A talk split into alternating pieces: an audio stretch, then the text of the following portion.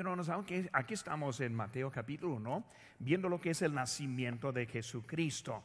Y cuando pensamos en esa historia del nacimiento de Jesucristo, y normalmente estamos enfocados en el mes de diciembre pensando en eso, pero vamos a ver ahora en ese día, padres, como Él fue un padre elegido por Dios ese para presentar al Señor Jesucristo. Y cuando vemos, hermanos, primeramente, el personaje principal en la historia de Navidad es el Señor Jesucristo, el niño del Dios en la carne, el Salvador de este mundo. Y vemos también en la historia de su nacimiento, es la Virgen María. Ella fue la favorecida escogida por Dios para presentar el niño en el pesebre, ese para nuestro mundo. Pero también en esta historia está el tercera persona, quien es José. Él fue incluido en esta historia y luego fue el ángel que también le habló y le apareció a él en sueños. Pero vemos, hermanos, que la parte de él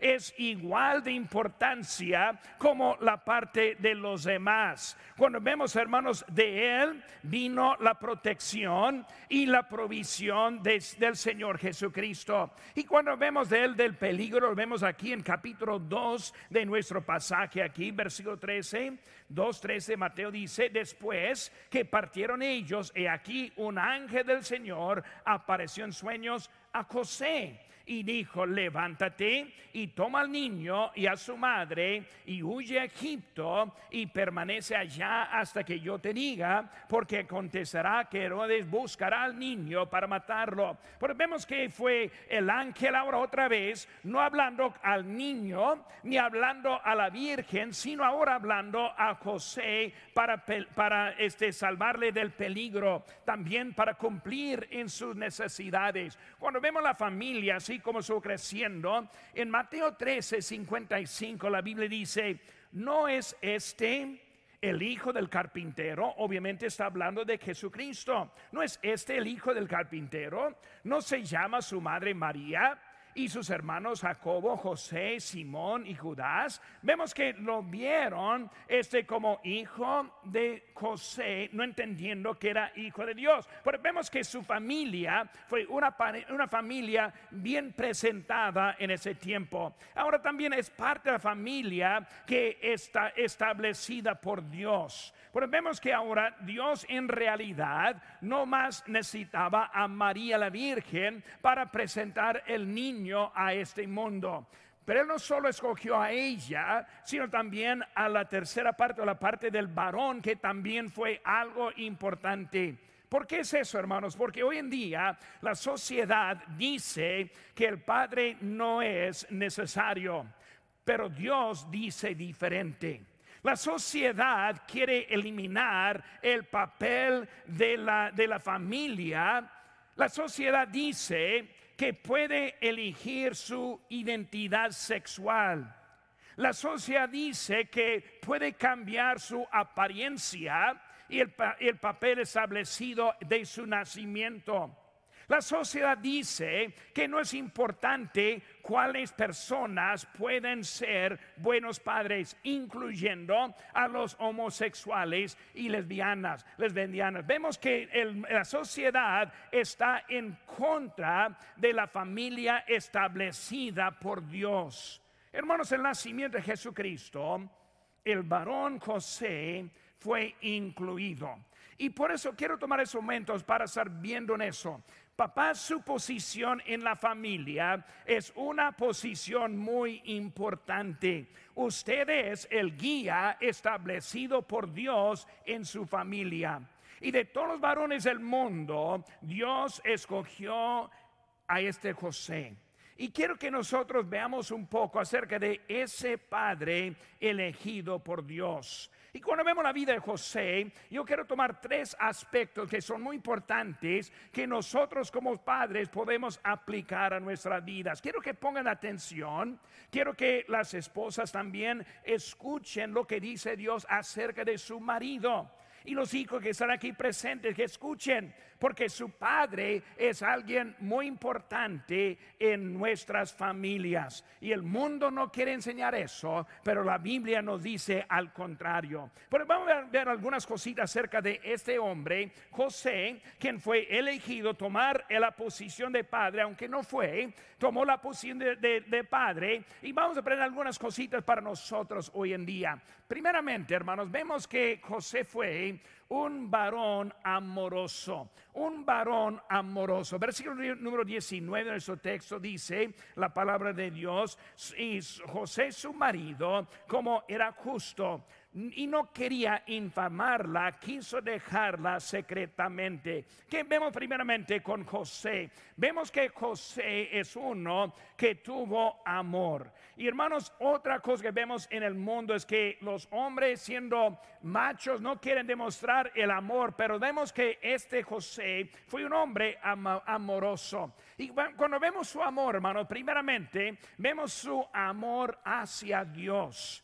Por eso cuando vamos del, hacia Dios, hermano, vemos la frase que dice aquí en versículo 19, era justo, era justo. Y hermanos, la naturaleza humana no es una naturaleza justa. La Biblia nos dice en Romanos 3:10, como está escrito, no hay justo ni a un uno. Pero vemos, hermanos, si hay algo de justicia en nuestras vidas, una forma justa en nuestras vidas, entendemos que solo viene de Dios. Y por vemos que Él era justo en su manera. Como justo, Él reconoció su propia necesidad. Él también reconoció su propia falta de sabiduría. Ahora, hermanos, aquí presentes, nosotros sí tenemos falta. Nosotros sí tenemos necesidad. Nosotros necesitamos buscar a Dios por la dirección porque nosotros no sabemos lo que debemos estar haciendo. En versículo 20 dice, y pensando él en esto, ¿qué, qué significa? Significó que él no era todo sabio. Él no sabía qué hacer y él ahora se paró para estar pensando en todo lo que sucedió en ese momento. Por eso vemos como él siendo justo, vemos que su amor hacia Dios y quiso hacer lo que Dios quería. Siempre hay los que quieren justificarse y quieren pretenderse como que tuvieran todo en orden en su vida. Quiero leer una lectura aquí, también una historia en Lucas 10, versículo 25 dice, y aquí un intérprete de la ley se levantó y dijo, para probarle, maestro, haciendo qué cosa heredaré la vida eterna. Él le dijo, que está escrito en la ley, ¿cómo lees? Aquel respondiendo dijo, amarás al Señor tu Dios con todo tu corazón y con toda tu alma y con todas tus fuerzas y con toda tu mente y a tu prójimo como a ti mismo. Y le dijo, bien has respondido, haz esto y vivirás. Versículo 29 dice, pero él, queriendo justificarse a sí mismo, dijo a Jesús, ¿y quién es mi prójimo? Él quiso justificarse. Él pensó, pues, amar a Dios con todo el, alma, todo el corazón, es algo que simplemente sale naturalmente cuando hermano no es así. Hay muchos que escucho cada semana que dice, pues, pastor, estoy haciendo todo lo posible cuando veo que no asisten, que no leen sus Biblias, que no están orando, pero piensa que desde que no están matando a nadie, desde que no está viviendo en adulterio, que no está haciendo algo grande, que está grosero en su vida, pues está bien con Dios, ¿no, hermanos? Estamos muchas veces justificándonos porque no estamos fijando en lo que Dios quiere de nosotros.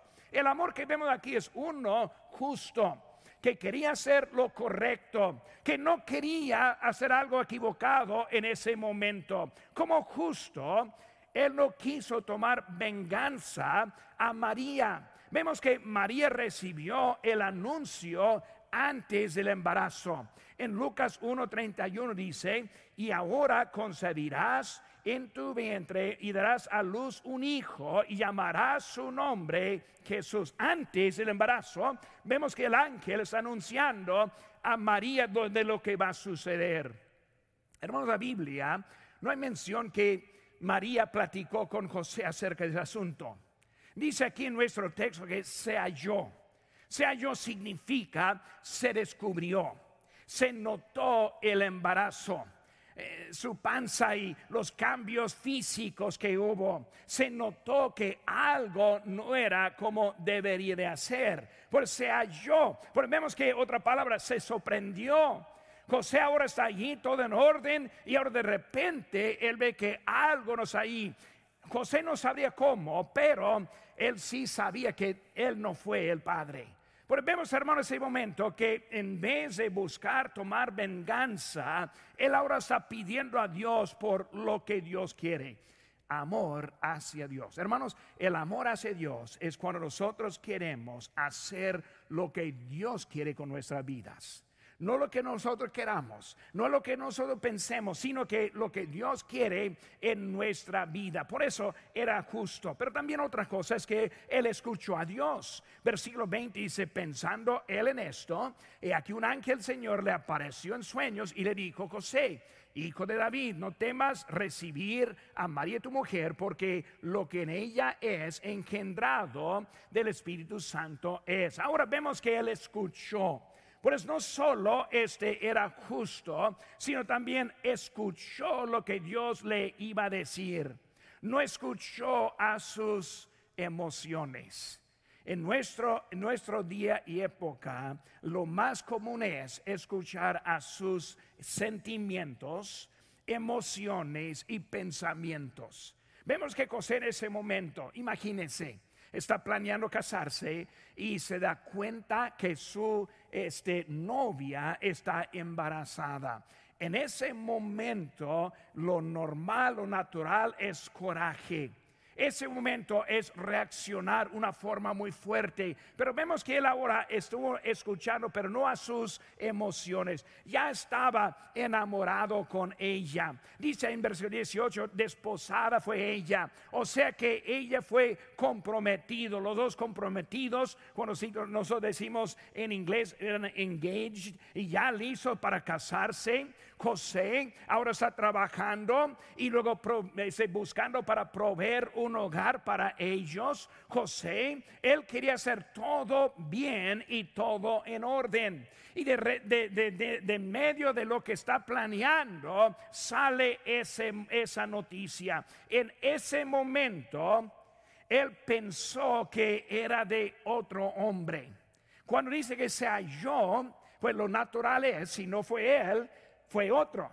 Y por eso hay que, hay que pensar ahora en esta historia, lo que está pasando. Él está viendo, está escuchando, sabe algo, pero no reacciona en su carne. No pensó en las dificultades para él. No sabiendo lo que iba a suceder. Dice pensando que para dejarla secretamente. Sus planes no realizados. Él no sabía lo que iba a pasar, pero él esperó la dirección por este, a Dios por la dirección de la vida. Papás, varones, en esta vida muchas veces no va, no va todo como pensamos. No va todo como planeamos. Por eso cuando algo suceda hay que parar y escuchar al Señor. Hay que estar escuchando lo que Él quiere en su vida. Por eso, hermanos, Él quiso agradar a Dios con su vida. Por eso era justo. Escuchó a Dios y luego también, hermanos, también él este, era amoroso hacia Dios. Por eso cuando hablamos de hermano amoroso hacia Dios, vemos que también era amoroso hacia su esposa. Pero no solo a Dios, sino ahora a María. María, el amor de su vida. Este, él tuvo respeto para ella. Cuando vemos la vida, hermanos, en la Biblia, vemos que él, él la respetó. Él respetó su virginidad. Él la respetó en su manera de vivir. Él quiso hacer todo en el proceso correcto. El respeto fue evidente en la vida de él. También él tuvo una vida organizada y ordenada, una vida en orden, todo ya para hacer una vida agradable, incluyendo a ella. Él planeó por el futuro y no pensó solo en el momento. O sea que su cabeza hizo pensar lo que quería lograr, no lo que quería en ese momento. Vemos el respeto que tuvo para ella. También vemos que él tomó la responsabilidad de ella. Él estuvo ya planeando todo en orden. Él estuvo este, trabajando este, para tener su hogar ya listo para ella. Él tomó la responsabilidad. Él también tuvo cuidado para ella. Ese Dios comunicó con él y no con María en este momento. Vemos que él ahora está teniendo cuidado este, de, para ella. Hermanos, él fue su guía espiritual. Por eso, aunque no escuchamos mucho de, de José, vemos mucho acerca de él. Aquí en capítulo número 2 Vamos a leer de nuevo, versículo 13 dice, después que partieron ellos, he aquí, un ángel del Señor apareció en sueños a José y dijo, levántate, toma al niño a su madre y huya a Egipto y permanece allá hasta que yo te diga. Porque acontecerá que Herodes buscará al niño para matarlo. Y dice versículo 14, y él despertando tomó de, este, de noche al niño y a su madre y se fue a Egipto. Hermanos, él ahora está teniendo cuidado, tomando la responsabilidad, escuchando a Dios. Dios dijo, llévelos para allá a Egipto y fueron. Hasta que yo la aviso y la otra vez escuchando Dios ahora y luego volviendo en el tiempo que Dios dijo. Quiso agradar a Dios, quiso obedecer a Dios, quiso hacer lo correcto en su vida. Hermanos, ellos ahí subieron. Cuando vemos, hermano, como su guía espiritual, en Lucas 2, 41 dice, iban sus padres todos los años a Jerusalén en la fiesta de la Pascua. Por eso, hermanos, él ahora tomó el lugar de su guía este, espiritual. No fue ella jalándole a él. No fue ella llevando al niño a Jerusalén, sino dice que iban los dos ahí juntos. Él tomó su lugar en su hogar de ser el guía espiritual. Este dice que no, que no fue de vez en cuando, dice todos los años, o sea, todas las oportunidades.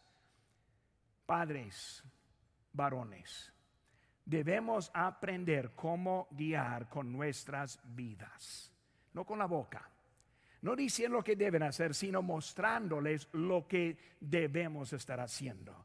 Y vemos que José, él fue uno que él amaba a Dios. Por eso amoroso hacia Dios, amoroso hacia su esposa y también amoroso hacia el Señor Jesucristo. Cuando vemos la, la, relación aquí, vemos primeramente que Él tomó el lugar como si fuera su Padre natural. No vemos nada de diferencia en eso. Por eso vemos que él no, él no vio diferencia en sus hijos. El mundo no entendió que no fuera ese el Padre él. Por eso ellos lo vieron como si fuera el Padre. Y Marcos 6, 2 dice, y llegando el día de reposo, comenzó a enseñar en la sinagoga y muchos oyéndole se, se admiraban y decían, ¿de dónde tiene este estas cosas? ¿Y qué sabiduría es esta que le es dada? Y estos milagros que por sus manos son hechos. Versículo 3 dice, ¿no es este el carpintero? El hijo de María, hermano de Jacobo, de José, de Judas y de Simón. ¿No están también aquí con nosotros sus hermanas? Y se escandalizaban de él. Lo vieron este como si fuera cualquier hijo de María, cualquier parte de la familia. Porque vemos, hermanos, que José ahora está tomando el lugar y lo aceptó y le ayudó al Señor. No solo eso, hermanos, vemos que también fue su Salvador. Imagínense la relación de ellos. Él siendo padre, hablando de apariencia, el bebé allí siendo su Señor y su Salvador. Vemos lo que dice la Biblia en Lucas 2:49. Dice, entonces Él les dijo, ¿por qué me buscabais? ¿No sabías que en los negocios de mi Padre me es necesario estar? Mas ellos no entendieron las palabras que les habló. Y descendió con ellos y volvió a Nazaret y estaban, estaba sujeto a ellos. Qué tremenda esta relación que tuvo. Él hablando que de los negocios de mi padre, hablando de su Padre celestial, hablando al Padre este físico, no, no es él físicamente, sino en su posición.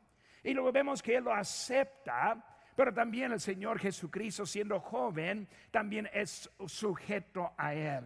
Vemos, hermanos, una relación tremenda con ellos. Dios ahora usando la vida de José en una forma muy diferente que cualquier otro. Por eso vemos, hermanos, que él fue un hombre amoroso. También él fue un varón agradable a Dios. Un varón agradable a Dios. Vemos en versículo 20.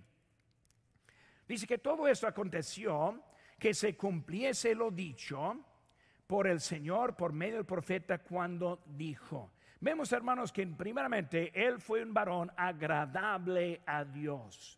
Hermanos, nosotros como padres, como varones, debemos tener cuidado la forma en que nosotros vivimos cómo nosotros hablamos, lo que nosotros hacemos en la conducta, los lugares que llevamos a nuestros hijos, nuestra familia, lo que permitimos dentro de nuestro hogar. Vemos que él ahora está en ese momento agradable a Dios. Primera cosa que vemos, hermanos, es él aprovechó el tiempo.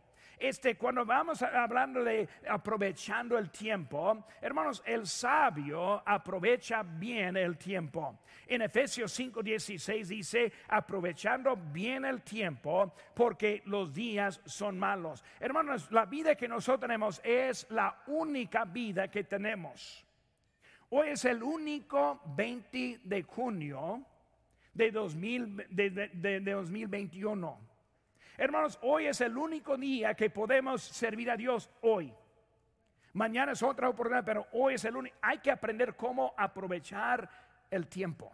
¿Por qué, hermanos? Porque no tenemos mucho tiempo en este mundo. Hermanos, este, Él dio tiempo a Dios. Él la hizo esperando, escuchando, dándole a Dios el tiempo. Y muchas veces nosotros no aprendemos cómo dar tiempo a Dios. Y queremos adelantarnos en cosas que no debemos adelantar. ¿Por qué? Porque no estamos dando tiempo a Dios para que Él haga algo. Hermano, Dios quiere hacer algo con su vida. Dele el tiempo para que Él lo puede hacer en su vida. No tenga tanta prisa para dejar al lado la voluntad de Dios mientras que estamos haciendo nuestro propio trabajo como nosotros queramos. Papá Dios está haciendo una obra en su vida. Isaías 40, 31 dice, pero los que esperan a Jehová tendrán nuevas fuerzas, levantarán alas como las águilas, correrán y no se cansarán, caminarán y no se fatigarán. Vemos hermanos que es tiempo, hay que esperar hasta que Dios haga algo por nosotros en nuestra vida.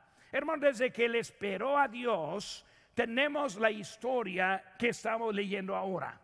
Desde que Él no reaccionó en emociones, desde que Él no quiso hacer algo feo en ese momento, desde que Él esperó a Dios, tenemos la historia que nosotros entendemos hoy en día. Hermanos, en este, en este mundo hay muchas vidas destruidas simplemente porque no esperan a Dios. Ahora escuchen bien, hermanos, muy importante aquí. Hay que aprender a esperar a Dios. Hay muchas separaciones y muchos divorcios simplemente porque no esperan a Dios. Cuando nosotros llegamos al punto de cortar algo, hay que entender, estamos diciendo, ni Dios lo puede rescatar, ni Dios lo puede arreglar. Hermanos, hay que aprender cómo tener paciencia en la obediencia a Dios. Porque muy rápido queremos tirar la toalla y luego dejar afuera el asunto cuando Dios no ha terminado la obra con nosotros. Hijos con sus padres inconversos, padres con sus hijos inconversos. Hay que esperar a Dios, vivir la vida correcta, vivir la vida en obediencia y esperar a Dios para que Él ponga todo en orden. Muy importante que aprendamos cómo esperar en Dios. Hermano, ¿qué pensó él? Él pensó en lo largo. Agradar a Dios y no reaccionar en sus sentimientos. Agradar a Dios y no confiar en sus propios pensamientos. En vez de actuar, hermano, debemos parar y dar tiempo para Dios. Aquí estamos esta mañana para escuchar la palabra. Mi, primera palabra de ánimo en esta mañana, hermanos, es tener paciencia con Dios. Es esperar a Dios. Es animarse, seguir obediente y adelante, confiando que Dios va a acomodar todo en su tiempo. En ese momento José está dándose cuenta de algo muy feo, horrible para él, pero en vez de reaccionar, él dio espacio para Dios y Dios hizo algo grande en la vida de él. Pero muchas veces nosotros fallamos y no esperamos a Dios en nuestra vida. Hay que estar pensando en la eternidad y no en el momento. Es más importante que nosotros aprendamos de Él. Hermanos, Él también aceptó la voluntad del Señor. Hermano, en ese momento, Él no sabía lo que era la voluntad de Dios. Dice Él, pensando Él en esto. ¿Qué significa? No sabía. Yo no sé qué hacer. Yo no sé qué decisión debo tomar. Por eso ahora al momento esperando, pero él aceptó la voluntad de Dios. Él no sabía, pero él estuvo pensando. Él quiso saber la voluntad de Dios. Él quiso dar tiempo a Dios para mostrar su voluntad. Y luego él aceptó la voluntad de Dios. ¿Saben que hermanos? No era lógico humanamente. Cuando hablamos como hombre, no es lógico aceptar a María cuando está con hijo que no es suyo. No es lógico aceptar a ella en ese momento. Hermanos, este, muchas veces eh, vemos que la, la, voluntad para Dios, para nosotros, es lo difícil. Imagínense para Él. Hermanos, no era fácil. El nacimiento ahora en un establo en vez de en la casa que estuvo preparando. Vemos ahora huyendo a Egipto. Vemos, hermanos, que Él ahora está tomando el lugar atrás en nuestra historia porque Jesús es el, personaje principal. No fue fácil. La tarea de Él no fue fácil, pero Él aceptó como Dios le dijo en su vida. Hermanos, el fin de la historia, vemos que José fue una persona noble y usada por Dios en la historia de la venida del Señor Jesucristo. nosotros sabemos que Dios quiere hacer con nuestras vidas. No sabe qué importancia usted tiene en este mundo. Nosotros vemos en lo corto, no, pues pastor, yo no soy nadie. Nadie me está fijando, nadie me está viendo. No, pero pastor, yo tengo problemas en todos lados. Dios no, no me puede usar. Hermanos, hay que confiar y esperar que Dios haga algo en su vida. ¿Por qué? Porque no sabe de qué importancia es su vida. Él no sabía en ese momento. Él no entendió nada de eso, pero estuvo esperando, aceptando la voluntad de Dios. Hermanos, da gracias por la voluntad revelada. Dice en 1 Tesalonicenses 5:18, dad gracias en todo, porque esta es la voluntad de Dios para con nosotros en Cristo Jesús. Dar gracias a Dios por la vida que nos dio, dar gracias a Dios por las oportunidades que tenemos, dar gracias a Dios porque Él nos puso en este momento. Hay que seguir adelante con lo que Dios quiere hacer con nosotros. Pero vemos algo muy importante aquí en la vida de Él. Él aprovechó el tiempo, Él aceptó la voluntad del Señor y también Él aplicó su vida. Es una cosa aceptar la voluntad, es otra cosa aplicar la vida. Aplicar la vida significa que puso las ganas en lo que hacía. Significa que él ahora no simplemente está ahí presente, sino ahora también es participante en eso. No simplemente aceptó la voluntad, sino ahora invirtió su vida y toda su vida en la voluntad de Dios. Hermano, Dios ahora nos quiere usar. Una cosa es aceptar lo que Dios, donde Dios nos ha puesto, es otra cosa, es otra cosa. Ahora invertir la vida en lo que Él está haciendo. Y vemos, hermanos, también unas cositas de Él. Cuando vemos, hermanos, este, Él no simplemente aceptó, sino ahora invirtió la vida. No solo al momento, sino, hermanos, en llegar el establo solo, sin apoyo. Cuando llegó en ese momento que su esposa iba a dar a luz. Y ahora está en ese momento en un establo sucio. Cuando en ese momento nada planeando y, y esperado. No hay familia apoyando. Pero vemos, hermanos, que él invirtió su vida.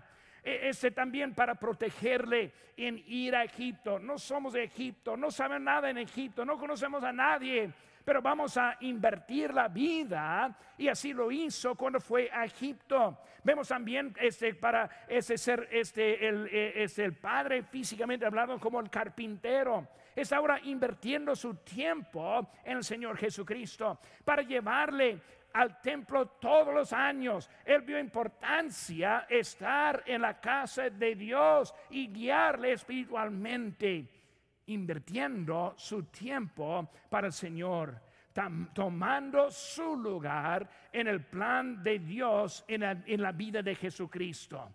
Hermanos, invertir, hay que aprender cómo aplicar la vida. Hermanos y padres, hay mucha necesidad proteger y proveer por su familia, llevar a su familia en los pasos del Señor, instruir a sus hijos. Ahora no tengo tiempo para este punto, por eso muy breve voy a darlo. Dice la Biblia, hermanos, un texto que nosotros conocemos rápidamente, Proverbios 22.6 dice, instruye al niño en su camino, y aun cuando fuere viejo, no se apartará de él. La palabra clave, hermanos, en ese texto es instruye. No simplemente llevar a la iglesia. No simplemente darle lo que necesita. Instruir significa enseñar. Significa dedicar el tiempo. Significa aprender para poder enseñar. Instruir es algo necesario en la vida de los hijos. Y en este momento, nuestra cultura, los padres no instruyen a sus hijos. Lo pasan a la escuela pensando, no, la, la educación, lo que necesitan. Eso no es. Lo pasamos a la iglesia y le debemos pasar aquí con los maestros de la escuela dominical. Lo debemos hacer, pero hermanos, esa no es la clave. La clave es tomar la posición como guía espiritual en su familia e instruirles en las cosas de Dios. Hermanos, como padre, este, vemos como este, él en su lugar. Hermanos, hay mucha necesidad en la obra de Dios, mucha necesidad en su posición como padre. En Mateo 19, 13 dice, llamando a diez siervos suyos, les dio diez minas y les dijo, negociad entre tanto que vengo. Hermanos, nosotros tenemos lo que Dios nos ha dado para negociar, para para estar invirtiendo en las vidas de los que nos pertenecen. Importante, hermanos, que nosotros aprendamos eso. Un varón amoroso, un varón agradable a Dios. Número tres, rápidamente, un varón atento. Un varón atento. Versículo 24 dice, y despertando José del sueño, hizo como el ángel del Señor le había mandado y recibió a su mujer. Un varón atento. Primera cosa, hermanos, obedeció, hizo. Atento en lo que entendió era importante. Él no sabía todo. Recibió a su mujer, primer paso. Atento obedeció lo que el ángel le había mandado. Él ahora está atento en su obediencia. Segunda cosa, hermanos, que vemos, siguió la orden. Dice, ¿cómo el ángel? El ángel le había mandado. No simplemente obedeció, sino él siguió la orden. ¿Qué es lo que Dios quiere? Primer paso, tomar a su mujer. Siguiente paso, ahora vemos más adelante, llevarla a Egipto. Vemos que Él es ahora en los pasos y la orden de Dios en su vida. Atento. Padres, necesitamos ser atentos. Dios tiene algo para nosotros en nuestra vida. Eso incluye a su familia. Eso incluye a su iglesia. Eso incluye a su trabajo a su conducta, lo que está haciendo en este mundo. Eh, por eso él usó allí, él recibió la instrucción, la instrucción del ángel, la instrucción del mensajero de Dios. Este, el mensaje del varón de Dios en su vida. Hermano, cuando nosotros recibimos las instrucciones del instrumento de Dios, es igual a recibir las instrucciones directamente de Dios. Dios envió al ángel, Dios nos envía nuestro pastor. Dios nos envía los que nos pueden ayudar nuestra vida espiritual. Papás, varones, están en la cadena para dar la voz, la voz de Dios a su familia. Deben entender la importancia de estar atento a las cosas de Dios. Hermanos, Él lo vio como un mandato, no como un consejo o, sugerencia, sino que un mandato, una orden. Sí, Señor. En ese momento, le, te obedezco, Él está viendo en ese momento la importancia de eso. Vemos también, aparte de eso, organizó su vida. Dice ahí, recibió a su mujer. Hermanos, sus preparaciones realizadas. A recordar que ya desposados, ese ya estuvieron los preparativos, los paneles para recibirle, pero ahora hasta ahora ese organizado en poder recibirle. Sus planes en acción. Este no fue en el tiempo de él, sino el tiempo del Señor. Pero él fue un hombre no flojo, sino organizado para hacer la voluntad de Dios en su vida. Capacitado por Dios listo para cada etapa de la vida. Trabajo muy difícil es el trabajo del varón. ¿Por qué? Porque todo depende de nosotros. Hermano, su familia, su esposa, sus hijos le esperan a usted. Si no tiene dirección de su padre, de su esposo, va a fallar mucho en la vida más adelante. Vemos que él ahora está tomando ese lugar en ese momento. Hermanos, él fue capacitado y listo. Y luego vemos que fue un padre elegido. Vamos a poner sobre nuestros pies, hermanos. Esta mañana cuando me desperté, yo vi una, una cita por el pastor Chapo. Y él puso la contribución más significativa que hacemos en la vida es la transmisión de nuestra fe a la próxima generación. Una verdad tremenda.